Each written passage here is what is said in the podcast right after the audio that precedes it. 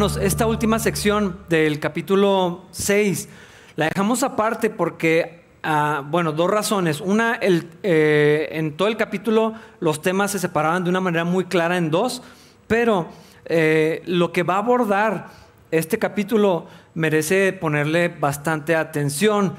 Probablemente podríamos hacer hasta una serie nada más estudiando esta última parte.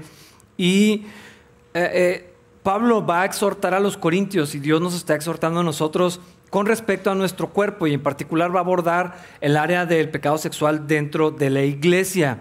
Ya habíamos hablado en el capítulo 5 una situación muy compleja de inmoralidad, muy grave que estaba sucediendo dentro de la iglesia, pero me parece que el estudio iba más dirigido, más encaminado en cuanto a la disciplina y, y a la corrección, la confrontación y todo este proceso Aquí no vamos a tocar esos puntos porque ya lo vimos, pero vamos a, profundizar en otras partes de esto mismo.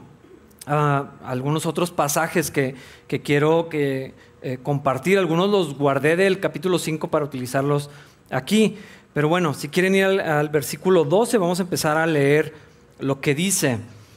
Y Pablo continúa confrontando a los corintios. Dice, ustedes dicen, se me permite hacer cualquier cosa, pero no todo les conviene y aunque se me permita hacer cualquier cosa, no debo volverme esclavo de nada. Todo me es permitido, todo me es lícito. Esta era una frase muy común en la comunidad, en, la ciudad de Corinto. Eh, era algo que todos decían, que todos hacían, que todos creían. Y yo, ya lo he mencionado antes, veo la situación de los corintios yo la puedo trasladar inmediatamente a la situación de la iglesia moderna y de la cultura en la, que estamos sumergidos. Al parecer en nuestros tiempos es exactamente lo mismo, todo se vale. Eh, y en aras de la tolerancia, y, mientras digamos, no, pero mientras no le hagas daño a nadie, pues es tu cuerpo, es tu vida, tú sabes lo que haces, eh, mientras no se sepa, mientras sea en privado, eh, y esta idea equivocadísima que tenemos de que no hay una sola verdad, sino que la verdad depende del ángulo con el, con el que la mires, pues nos permite esto. Pero lo que los cristianos de Corinto y actuales ah, creían con respecto a esta frase, Pablo la está citando a propósito porque era algo que ellos repetían, pero está reflejando una, una falsa perspectiva del cristianismo. Hablamos de la libertad en Cristo todo el tiempo. Cantamos de que Cristo nos hizo libres y decimos que somos libres, pero ah, se ha malentendido qué quiere decir la libertad que yo tengo en Cristo. Y, hay gente que, protesta y dice, bueno, entonces ¿para qué somos libres si, tenemos toda esta serie de reglas y regulaciones y todo esto? Pero no somos hechos libres en Cristo para ir y voluntariamente meternos en otro tipo de esclavitud o, elegir otra cosa que nos pueda eh, mantener en, cadenas, ah, que esto es lo que hace el pecado. El pecado es esclavitud y fuimos libres del pecado para poder andar conforme a la voluntad de Dios, para servir a Dios, para la gloria de Dios, no para hacer lo que queremos. Eso no quiere decir la libertad que tenemos en Cristo. Y como cristianos tenemos que poder diferenciar el bien y el mal claramente de acuerdo al estándar de la palabra de Dios. Ese es, el estándar, esta es la medida para determinar qué está mal y qué está bien. Pero también, ah, bueno, o, específicamente lo que es pecado y lo que no es pecado. Pero más que eso, ah, conforme vamos creciendo nuestra vida cristiana, ya no solamente es que es bueno y que es malo, sino que como cristianos debemos preguntarnos qué es lo que agrada al Señor. ¿Qué es lo que trae la gloria a Dios? ¿Qué es lo que me edifica? ¿Qué es lo que me conviene? ¿Qué es lo que Dios quiere en esta situación en particular? Si esto me va a esclavizar, si esto va a traer consecuencias a mi vida, si esto va a traer bendición a mi vida, a mi familia, a la iglesia, a la comunidad, eh, o, si esto me va a, traer otra vez un yugo de, esclavitud. Ah, la iglesia cristiana, y estoy hablando de la institución, tanto como de los individuos, hemos sido muy permisivos o hemos ignorado el, pecado sexual. Y eso es exactamente lo que Pablo estaba confrontando a los hermanos corintios. Es como si ellos no vieran y ahora no recordamos o no medimos la seriedad de, lo que esto representa, lo ofensivo que es en contra del Señor. De hecho, cuando, cuando vemos en el Antiguo Testamento, no he dejado de pensar en eso. Eh, y, lo he encontrado una y otra vez en los diferentes libros, libros del Antiguo Testamento, en los profetas, en los históricos, cuando el Señor hace amonestaciones en contra de la idolatría, que fue lo que finalmente trajo el juicio sobre la nación de Israel. Una y otra vez la imagen que utiliza es adulterio y es fornicación. O sea, esa es la ilustración que, que usa para hablar de, la idolatría, de que el corazón de Israel se había apartado de la adoración y de la comunión con el Dios verdadero para ir tras, tras sus pasiones y sus dioses. Ah, e, estas es las palabras que, el Señor utiliza. Y para Dios, para el Señor, la, santidad del, matrimonio es algo bien importante. Ah, la relación íntima fue creada exclusivamente para el contexto del matrimonio de un hombre y una mujer. Nada más. No hay, no hay otra, otra cosa. Todas las variables, todas las otras expresiones de las relaciones íntimas ah, que se salgan de este marco específicamente diseñado por Dios es pecado en contra de Dios. Y es lo que Pablo está abordando con los corintios, porque tenían mucha permisividad. Versículo 13. Ustedes dicen, la comida se hizo para el estómago y el estómago para la comida. Eso es cierto, aunque un día Dios acabará con ambas cosas. Pero ustedes no pueden decir que nuestro cuerpo fue creado para la inmoralidad sexual, fue creado para el Señor y al Señor le importa nuestro cuerpo. Los corintios, eh, la cultura que tenían es, pues, esta área es como comer. O sea, no hay mucha diferencia, es algo del cuerpo, eh, lo veían como algo normal, como algo común. Eh, pues puedo comer por necesidad y también puedo comer por placer. Es exactamente lo mismo, no, veían diferencia en el principio. Eh, pero la, la, palabra de Dios enseña en esta área particular de la, intimidad física, no es solamente la unión de la carne, sino del espíritu, de las almas. Hay una relación que es mucho más fuerte, más profunda, y tanto el cuerpo como el espíritu le pertenecen al Señor. Y es lo que Pablo les está diciendo. El cuerpo y la comida, pues sí, sí es cierto, pero todos los va a destruir el Señor. Ah, pero a Dios, dice, al Señor le importa nuestro cuerpo. No, no hay una separación de lo espiritual y lo físico. esto es bien importante, hermanos, porque a veces pienso en el área laboral y decimos, es que mi trabajo es secular. Eh, tú estás en el ministerio, es un trabajo más importante. No, no lo es. No es cierto, no es más espiritual ser pastor que trabajar eh, en una maquila, en una carpintería o en una oficina o en la casa. Porque todo lo hacemos para la gloria del Señor, no hay secular y espiritual.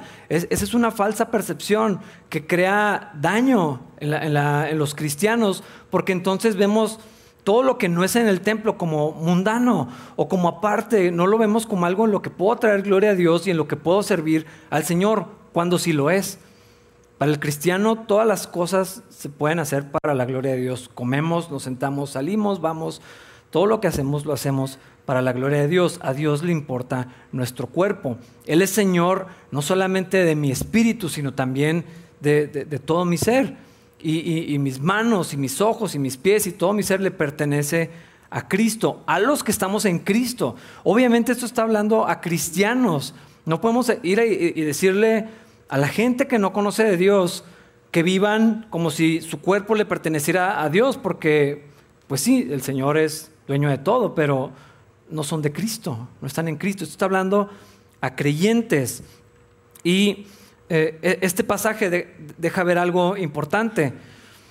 La gula, los desórdenes alimenticios, el descuido físico es tan pecaminoso como la inmoralidad. O sea, los está poniendo, eh, eh, Pablo está abordando todo esto también está diciendo, ese también es, pecado. No cuidar tu cuerpo, no ser responsable de tu cuerpo también es una manera de ofender al Señor. ¿Por qué? Porque tu cuerpo le pertenece a Cristo. Y eres responsable de lo que hagas con Él y, está al servicio del de, Señor. Y la sensualidad eh, eh, es a la relación íntima como la glotonería y los desórdenes alimenticios a la comida. Eh, esto nomás nos deja ver algo. El pecado puede trastornar absolutamente todo. Aún algo tan bueno como los alimentos, eh, el, pecado puede distorsionarlos y hay desórdenes y hay descuidos y hay irresponsabilidad. Ah, el pecado daña todas las áreas de la vida. Y la excusa que tenían los corintios era es una necesidad del cuerpo. Es, algo que necesitamos, son deseos muy naturales, la vista es algo natural, eh, eh, eh, el cuerpo pide lo, que pide y eso lo utilizaban como una excusa para salirse de los límites que Dios establecía. Ah, y otra vez estamos hablando de cristianos. La sociedad estaba inmersa en esto, los cristianos estaban llamados a, ser, a vivir de una manera diferente, porque sus vidas ahora le pertenecían al Señor. Y el hecho que tengamos deseos, necesidades naturales, no significa que debemos ceder a ellos, ah, mucho menos de, pues, de maneras ilegítimas. Ah, la, relación íntima, la relación sexual, Dios diseñó el contexto específico del matrimonio eh, y fuera de él es destructiva. Es lo que la Biblia nos enseña. Ahorita vamos a leer un poco más sobre, sobre eso podrá traer eh, placer, pues sí, por eso, por eso es algo que se persigue, pero cuando es en el marco que Dios determina, es donde verdaderamente vamos a encontrar la bendición de Dios, el plan de Dios, porque Dios lo creó como algo bueno, algo necesario, algo que Él creó para, para, para este, estos límites que Él determina y de esta manera es algo que glorifica a Dios es algo que agrada al Señor. Fuera de eso, es algo que va a traer un costo y muy, muy caro. Ah, en relaciones futuras, en, en el cuerpo, en el alma. Versículo 14 dice, y Dios nos levantará de los muertos con su poder, tal como levantó de los muertos a nuestro Señor. Pablo está diciendo que mi cuerpo es de Cristo que a Dios le importa lo que sucede con mi cuerpo y está utilizando esta verdad de la doctrina de la resurrección como, como un elemento ah, para, recordarnos que o sea, esta vida no es lo único que hay, sino que vamos a ser levantados, que vamos a, a ser transformados. La Biblia dice que vamos a tener un cuerpo glorificado. No sé exactamente cómo va a ser. Con mis hijos hablo todo el tiempo de esto y nos imaginamos si vamos a volar o si vamos a hacer un montón de cosas. Yo no sé cómo va a ser eso, pero el Señor nos va a dar un, nuevo cuerpo. Entonces no es como que nomás mi espíritu sale de mi cuerpo y, pertenece a Dios y va a estar flotando en el aire, sino que Dios va a transformar todo mi ser. Y por lo tanto, hablando de la resurrección, eh, lo que creamos y lo que somos y lo que esperamos del futuro, de acuerdo a nuestra fe, tiene un efecto en nuestra vida de ahora. Y es lo que está diciendo Pablo. Hermanos, o sea, nuestro cuerpo va a ser transformado, vamos a ser resucitados juntamente con Dios. De hecho, eso es lo que representa el bautismo. Estoy muerto a la carne, muerto al, pecado, al viejo hombre y resucitado. O sea, cuando sale del agua es el, símbolo de que somos resucitados, que estamos unidos con Cristo y que vamos a ser levantados juntamente con Él. Y entonces esa verdad espiritual y esa promesa del futuro debe tener un efecto también en nuestra vida ahorita. Versículo 15. ¿No se dan cuenta de que sus cuerpos en realidad son miembros de Cristo? ¿Acaso un hombre debería tomar su cuerpo, que es parte de Cristo, y unirlo a una prostituta? Jamás. Pablo empieza a ser un poco más específico sobre el tema que está abordando y nos presenta esta imagen que al leerla probablemente parece grotesca. Eh, podemos estar unidos a Cristo y al pecado, podemos involucrar a Cristo en esta situación eh, y, traerlo a, esto que, que, estamos haciendo, definitivamente no. Y ahí dice, jamás, no podemos hacer algo como esto, es algo inconcebible. Sin embargo, los corintios, hay que recordar otra vez el, contexto en el que estamos. Había mucha idolatría, mucha inmoralidad y estaban unidas. Y es algo que vemos en toda la historia del Antiguo Testamento. Muchos de los, de los cultos que celebraban los israelitas cuando abandonaban los caminos de Dios entrelazaban la idolatría y la inmoralidad. Había rituales que eran religiosos pero también eran sexuales y exactamente era lo que estaba sucediendo en, Corinto. Había muchos templos, pero el templo de Afrodita, en particular ese, tenía eh, más de mil prostitutas eh, sacerdotisas o alguna cosa así. Era, era, era parte de la adoración a, esta Afrodita. Y entonces, para los corintios y para los cristianos corintios, era normal ir a visitar el templo. Ellos decían, pues es como comer, o sea, ¿cuál es, no veo cuál es el problema, es algo normal, todo el mundo lo hace, eh, el, gobierno no dice que está mal, de hecho el gobierno lo aprueba y lo autoriza, todos mis vecinos van, todos mis amigos van, se juntan los jueves y visitan y todo esto es algo bastante normal en la ciudad. Eh, esta libertad, que en realidad era libertinaje, era algo normal para, para la cultura de los corintios, como lo es en nuestra cultura. A mí se me hace que las, similitudes son, no sé, es, demasiado. Eh, no se ve como algo incorrecto. De hecho, lo contrario, la pureza, la castidad, la, sobriedad, ah, la modestia, todas estas ya no se ven como virtudes, se ven como cosas anticuadas, se ve como algo que está mal, como raro, como de antes, como opresión. Ahorita que tenemos toda esta adoctrinamiento, todas esas cosas es la opresión. Y, gente que antes adoraba a Dios con nosotros y que antes caminaba con Dios y que antes creía en Dios, están diciendo, es que yo no puedo creer que Dios me limitara en esto. Es que yo no puedo entender un Dios que, que, nos ponga un cerco en estas áreas cuando el cuerpo fue creado. O sea, es exactamente lo que creían los corintios. Y, y lo que Dios pide la pureza no se ve como algo a lo que aspiramos. No es algo que le enseñamos a nuestros hijos, no es algo que insistimos con eso, no es algo que como, ni siquiera como iglesia estamos abrazando y, protegiendo. En muchos sentidos es todo lo contrario y ahorita vamos a encontrar un pasaje en la Biblia que habla exactamente de, eso. Eh, el séptimo mandamiento es específico, no cometerás adulterio. Pero esa autoridad del séptimo mandamiento, como lo que está diciendo Pablo, dejan claro que de, acuerdo a, la Biblia, toda la inmoralidad está prohibida. No es algo que, bueno, pues cada quien depende de cómo lo veas, o sea, es algo que está fuera de los límites para los hijos de Dios. Y no solamente la relación de un hombre con una mujer que no es su esposa, eh, toda la inmoralidad. Y por eso insistía ahorita, Dios creó hombre y mujer unidos en matrimonio. Ese es el único marco, ese es el único contexto avalado y bendecido por Dios para la unión íntima. La unión homosexual definitivamente es algo que Dios reprueba, la pornografía, la prostitución, eh, las relaciones antes y todas las que son fuera del matrimonio y un montón de filias que no quiero mencionar ahora. Todas esas. Ah, todas las cosas que vienen con la ideología de género. De hecho, nomás hay dos, hombre y mujer. La biología lo dice y la Biblia es clara con esto. Es algo que necesitamos creer, repetir y enseñar, enseñar a nuestros hijos. Dios te hizo hombre, Dios te hizo mujer.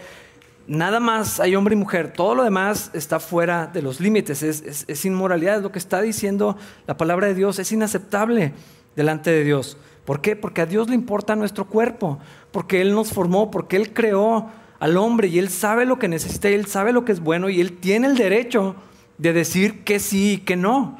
Yo no soy libre para hacer lo que yo quiera, es lo que dice la palabra. Versículos 16 y 17. ¿No se dan cuenta de que si un hombre se une a una prostituta, se hace un solo cuerpo con ella? Pues las escrituras dicen, los dos se convierten en uno solo. Pero la persona que se une al Señor es un solo espíritu con Él.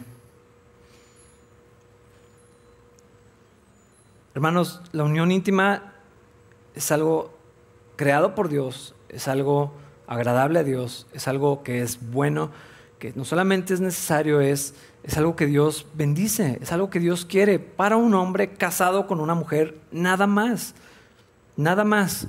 Todo lo demás está fuera de los límites. Y aquí vuelve a, hablarnos de esto. ¿Cómo es que un hombre y una mujer son uno? No, lo entiendo exactamente. Efesios habla sobre eso, Génesis habla sobre eso, en los Evangelios encontramos ese concepto una y otra vez. Dejará el hombre a su padre y a su madre, se unirá a su mujer y serán una sola carne. Es, Dios está hablando que hay una unión mucho más grande, profunda y hermosa que solamente lo físico. Hay, algo que sucede en el espíritu, en el alma. Es algo, es, hay, una unión, una cercanía eh, que, no, no, se puede encontrar de ninguna otra manera. Y entonces, eh, si un creyente además está unido a Cristo, y mi, y mi, vida le pertenece a Cristo, y mi alma le pertenece a Cristo, y mi cuerpo le pertenece a Dios, no podemos llevar esta unión en desorden y, este, para todos lados y hacer lo que quiere y crear un desastre con esto. ¿Por qué? Porque hay algo en mi alma que, está uniéndose a, las personas. Eh, es, algo serio. Y la Biblia dice que es pecado también contra nuestro cuerpo. Hay consecuencias para nosotros. Y entonces, ¿qué debemos hacer con esta área? Eh, Pablo no está nomás señalando esto, sino también nos trae la solución. Versículos 18 y 19, la primera parte. Dice, huyan del pecado sexual. Ningún otro pecado afecta tanto el cuerpo como este, porque la inmoralidad sexual es un pecado contra el propio cuerpo. ¿No se dan cuenta de que su cuerpo es el templo del Espíritu Santo, quien vive en ustedes y les fue dado por Dios? Mi cuerpo no solamente le pertenece a Cristo, sino que es la morada del Espíritu Santo. Entonces, ¿qué debemos hacer? Debemos escapar de esto. Debemos huir, es la palabra que utiliza. Pero este mandamiento no solamente es preventivo, también es correctivo. ¿Qué quiero decir esto? No solamente es para no caer en esa tentación, sino que si estoy cediendo a eso, si ya he cedido en alguna de estas áreas, lo que tengo que hacer es arrepentirme y salirme de eso, en lugar de continuar por, esa, por esa senda. Es decir, si estoy siendo tentado, si yo trapezado ahí, si estoy viviendo de una manera que es inmoral, lo que está diciendo aquí es que debemos escapar de eso. Hay gente que está atrapado en esto. Bueno, el poder del Espíritu Santo nos da la capacidad de huir y de salirnos de esto y apartarnos en arrepentimiento. E, e, esta es la clave, arrepentirnos y, huir. Porque este pecado a diferencia, es el único del que hace diferencia, que es también contra el cuerpo, que trae una consecuencia en, todo mi ser. Y otra vez, como involucra espíritu, alma y cuerpo, si, si crees tripartita o espíritu y alma, si crees en dos. En este momento es casi irrelevante. La inmoralidad trae repercusiones en todas las áreas de la vida, en todas las áreas de la vida. Y Dios nos advierte en contra de este pecado. Ahora, fíjate cómo en, otros contextos dice, resistan al diablo, permanezcan firmes, aguanten su posición. Aquí, en esto, la Biblia dice, huye. No dice resiste, no dice ponte a orar, no dice sométete a Dios, no, no, es huye, apártate en este momento de todo lo que tenga que ver con eso. Y si estás allí, arrepiéntete y déjalo. Eso es lo, el llamado que hace la palabra de Dios. Y hermanos, verdaderamente tiene repercusiones que muchas de ellas no somos conscientes probablemente. De hecho, eh, eh, este, como todo el pecado, eh, nos lleva más lejos de lo que pensamos que queríamos ir. O sea, no, vemos las consecuencias porque casi nunca son inmediatas y, dejamos que avance, dejamos que avance y terminamos lejísimos en un lugar donde, donde no queríamos. La gente que sabe de esto dice como aún la química del cerebro es afectada eh, cuando somos expuestos, cuando vivimos en, inmoralidad. Eh, el, cerebro sufre cambios como, cuando gente consume drogas como cocaína. Eh, es decir, toda mi biología se altera también. No voy a profundizar, profundizar en esto porque ni siquiera tengo tanta información, pero esto está demostrado. Lo que la Biblia dice es que debemos apartarnos de esto. Hermanos, si no han leído Proverbios, por favor léanlo. Y quiero pedirles que en particular lean los capítulos 5 al 7, donde habla específicamente de la inmoralidad y del pecado sexual, el adulterio en particular. Y, dice en Proverbios 6:32, el hombre que comete adulterio es un necio total porque se destruye Asimismo, aquí vemos a la confirmación de lo que está diciendo Pablo. Hay, consecuencias, hay un daño que traemos a nuestra propia vida. Y lo mismo podríamos decir de toda la inmoralidad. El problema no es que el mundo viva en esto, porque la gente que no conoce de Cristo, pues es lo que va a hacer. Y Romanos 1, ya lo vimos, eh, la historia nos demuestra cómo la, sociedad va en descendencia, en, decadencia, perdón, eh, y la inmoralidad es nada más evidencia de lo que está sucediendo. Pero en la iglesia, entre cristianos, es algo que no puede ser aceptado no, no puede ser tolerado. Es decir, tiene que haber gracia, sí, tiene que haber restauración definitivamente. Pero hermanos, no podemos nomás hacer como que no está pasando y tolerarlo y permitirlo dentro de nuestras vidas, con nuestros hijos, en nuestra comunidad, porque es destructivo. Y en el, libro de Apocalipsis encontramos una advertencia muy fuerte a la iglesia en esta, en esta área, en el capítulo 2. Ah, lo voy a leer, versículos 19 al 29.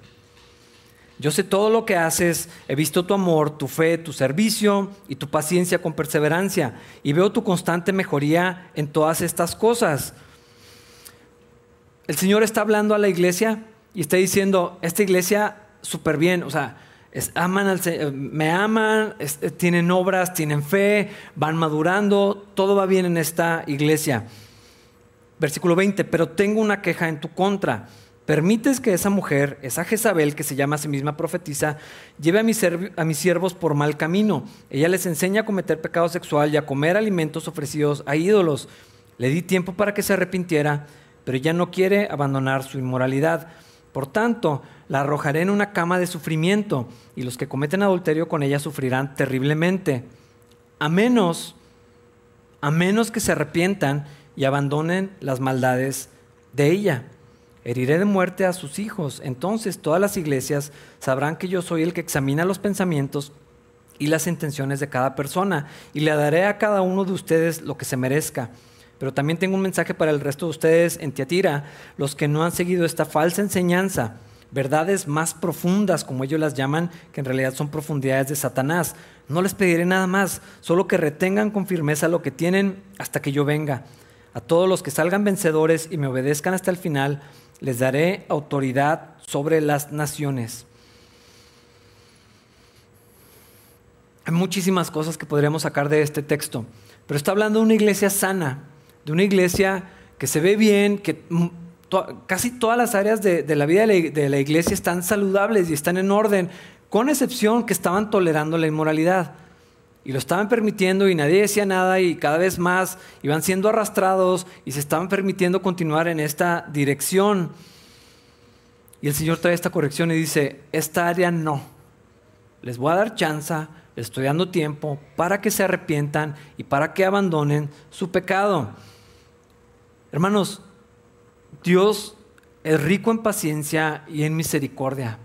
Es lento para la ira el Señor da oportunidad de arrepentimiento. Este pasaje nos, lo demuestra.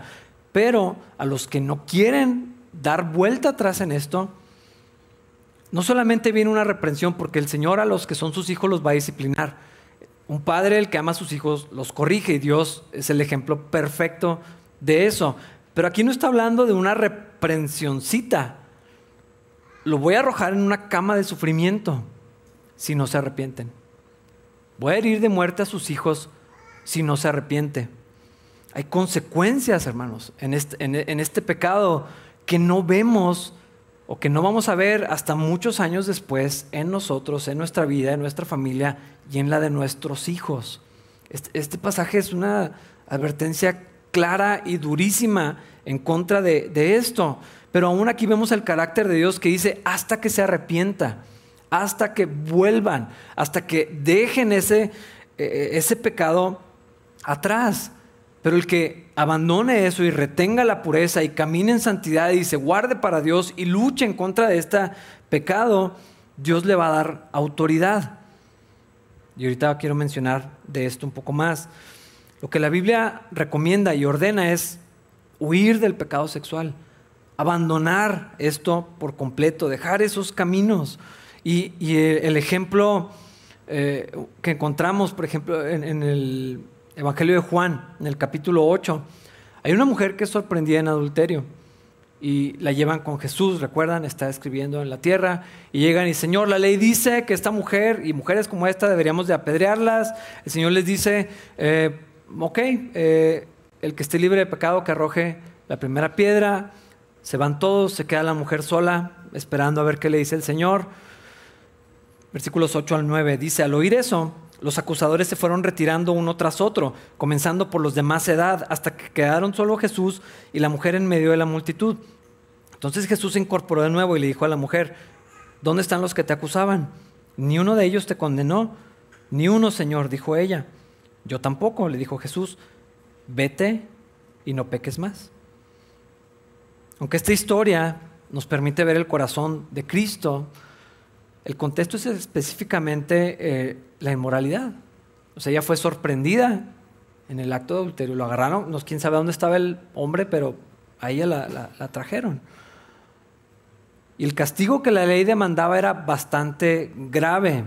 Esto nos tiene que repetir, enseñar la seriedad que esto tiene para con Dios. Pero aquí las frases claves son, yo tampoco te condeno. Y lo que sigue es igual de importante. Te puedes ir y no peques más. Apártate de esto. O sea, ya lo que pasó, ya pasó. Pero de ahora en adelante tiene que haber un cambio, tiene que haber arrepentimiento, tienes que apartarte, tienes que huir de esto. Es, coherente con lo que estamos viendo en el resto de, de la Biblia. Y el arrepentimiento es dejar atrás todo lo que ofende a Dios y lo que Dios aborrece. Ese es el arrepentimiento. Y esa es la, la ventaja y la bendición que encontramos nada más en Cristo, que no importa lo que hice, no importa lo que fui, no importa lo que sucedió en mi pasado, ahorita lo que encontramos en Cristo es esto. Yo tampoco te condeno, vete, pero ya no peques más. Ya no puedes vivir de la misma manera. Y hermanos, Dios, vemos el carácter de Dios, o sea, Cristo verdaderamente prefiere el arrepentimiento voluntario que la disciplina. Y Dios es paciente y lo vemos, eh, no, no, pueden, por tiempo no podemos profundizar demasiado en ese pasaje de Apocalipsis, pero vemos el carácter de Dios. He sido paciente, les estoy dando tiempo a ver si se arrepienten, a ver si abandonan eso. Dios prefiere eso, que voluntariamente vengamos delante de Dios y dejemos nuestro pecado y caminemos en otra dirección, a que Dios tenga que traer una corrección, a que se revele lo que está sucediendo y Dios tenga que hacer una intervención más fuerte. Y la va a hacer. Una y otra vez la historia nos demuestra esto. Y leí hoy algo en, la mañana que decía la, misericordia ignorada eh, eventualmente lleva a una ira que es justa, a una corrección que Dios va, a traer. O sea, si, si, rechazamos continuamente la paciencia de Dios y pensamos, ah, pues Dios no hace nada, no ha pasado nada, no hay consecuencias, estamos desafiando el carácter de Dios y estamos arriesgándonos a que Dios haga algo más duro. Y como estamos hablando de cristianos, podemos contar que Dios va a corregir a sus hijos. Pero lo que dice en Apocalipsis es, la voy a arrojar a una cama de sufrimiento. O sea, no son unas nalgadas, no es un barazo, una cama de sufrimiento. Hermanos, yo les aseguro que ninguno de nosotros quiere estar en ese lugar. Y entonces, lo que Dios está haciendo es dándonos oportunidad para corregir nuestra vida. Y cuando, cuando el Señor ve arrepentimiento, Muchas veces, si nos detenemos a tiempo, ya no hay consecuencias. Dios nos extiende gracia y Dios dice, ok, qué bueno que volviste, ya, no es necesario que, que tengas que llevar ninguna consecuencia de esto. Cristo murió por nuestros pecados y Él inmediatamente perdona cuando hay un corazón arrepentido, pero al terco, al que persiste, al que piensa que va a burlar a Dios, al que cree que se puede salir con la suya, va a enfrentar la disciplina del Señor. Y las consecuencias a largo plazo, peor aún, hay una posibilidad muy grande de que sus hijos sufran la consecuencia de esto.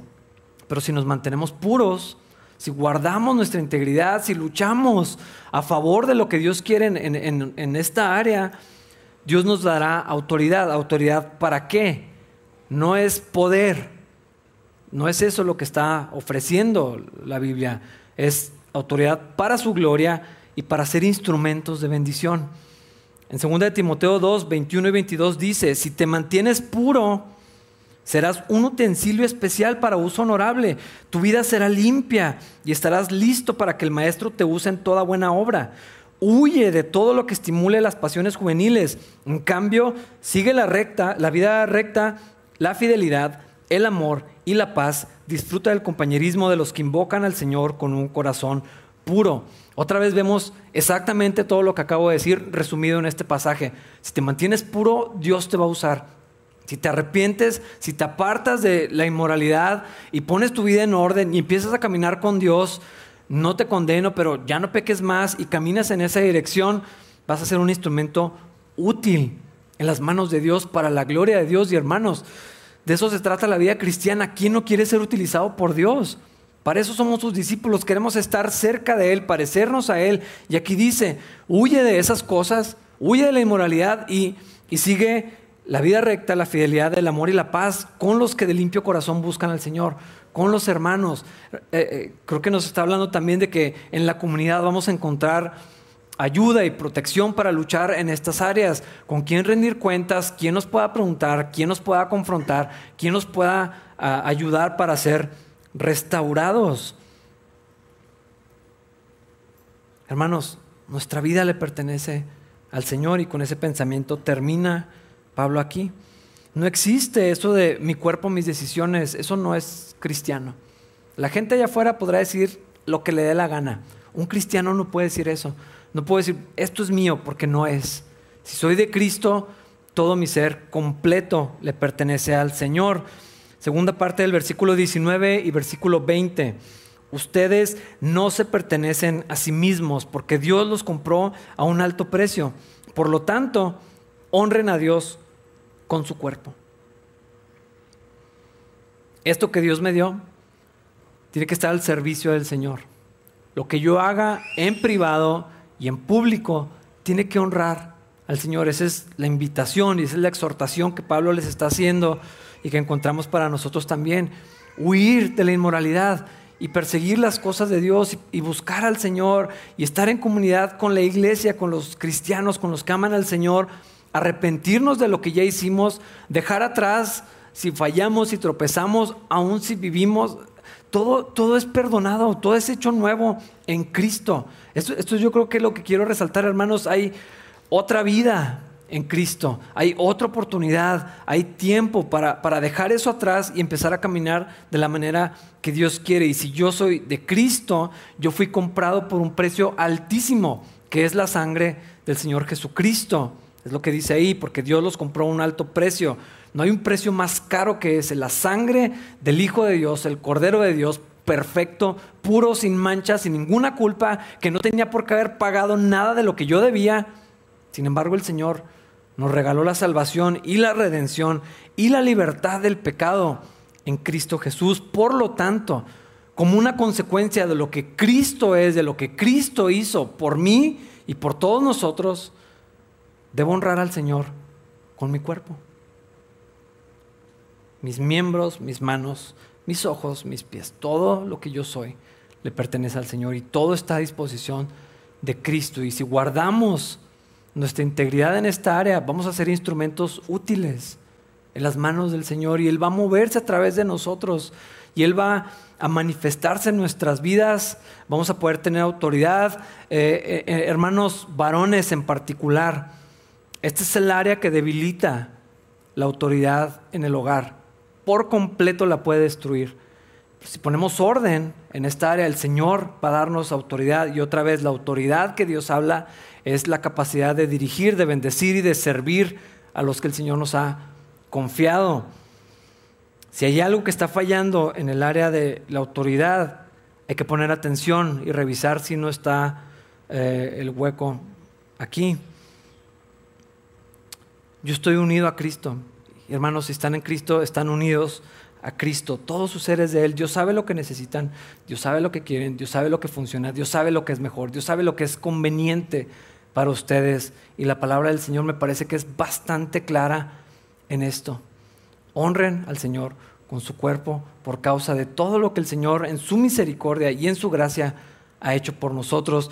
Lo que ya pasó, hermanos, déjenlo atrás. Algunas consecuencias van a perseguirnos seguramente o probablemente, otras en la gracia y en la misericordia del Señor, Dios las va a, detener. Si venimos al Señor, si confesamos, si nos apartamos en este pecado, vamos a ponernos de pie para orar. Señor, gracias por tu palabra, gracias por esta sección, Dios, que es compleja, que es fuerte, Señor, pero entendemos que es tu voluntad hablar de esto ahora, aquí y ahora, Señor.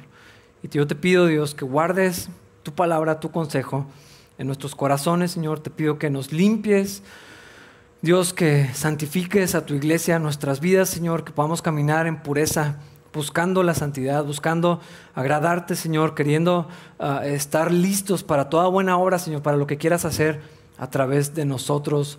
Y Dios, yo te pido que, Señor, que traigas la plenitud y el gozo, Señor, de sabernos perdonados a todos mis hermanos que han tropezado, que han fallado, que han vivido eh, erradamente en esta área, Señor, y que podamos disfrutar de la libertad que tenemos a ti, de la enorme bendición que es ser limpios por la sangre de Cristo Jesús, de ser llamados hijos tuyos, herederos, estar unidos a Cristo y poder ser instrumentos en tus manos para tu gloria, Señor, que es todo lo que nos interesa, vivir para tu gloria y disfrutar para siempre de ti, Señor.